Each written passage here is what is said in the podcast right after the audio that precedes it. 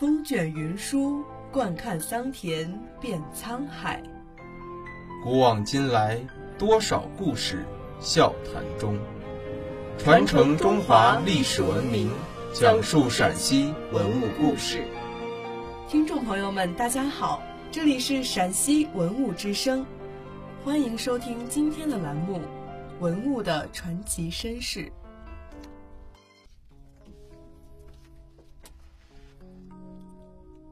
此俑为西域胡人形象，深目高鼻，浓眉大眼，络腮胡须，头戴普头，身穿圆领窄袖开胯袍，腰系带，穿长裤，尖头靴，左手提袍角，右手叉腰，昂首鼓腹，脸部表情生动自然，风度翩翩，一副入唐后官场得意的样子。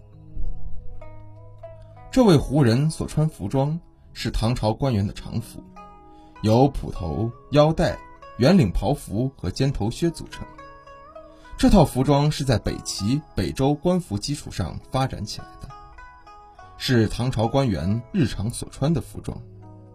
为什么胡人会穿着唐朝人的官服呢？原因是唐代丝绸之路的畅通，开放的民族政策和先进的政治经济文化。吸引着周围地区操不同语言、有着不同肤色的民族来唐朝经商、学习、传教或游历。据统计，在长安城一百多万人口中，外国人和少数民族约有五万人之多。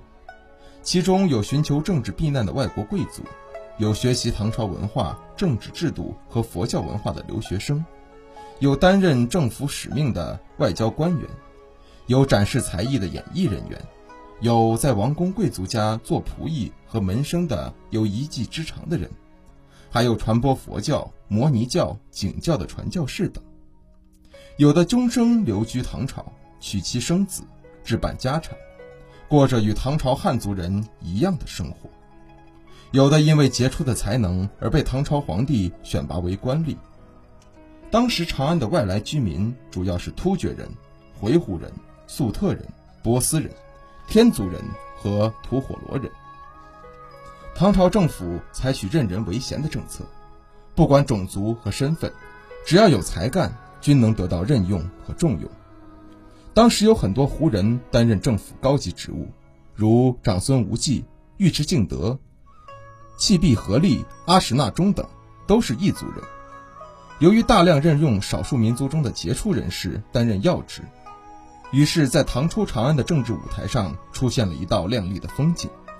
举行大朝会时，金殿上穿汉服的官员成了少数，而穿五颜六色胡服的各族首领却占了三分之二之多。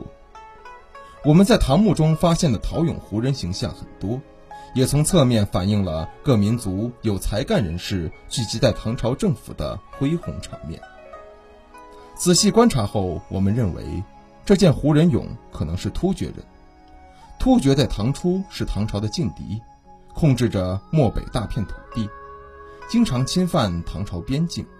后来被唐太宗打败，大批突厥将领率部归顺唐朝，其中贵族移居长安、受封五品以上官衔者达百人以上，占朝氏之半，对整个唐朝社会产生了很大的影响。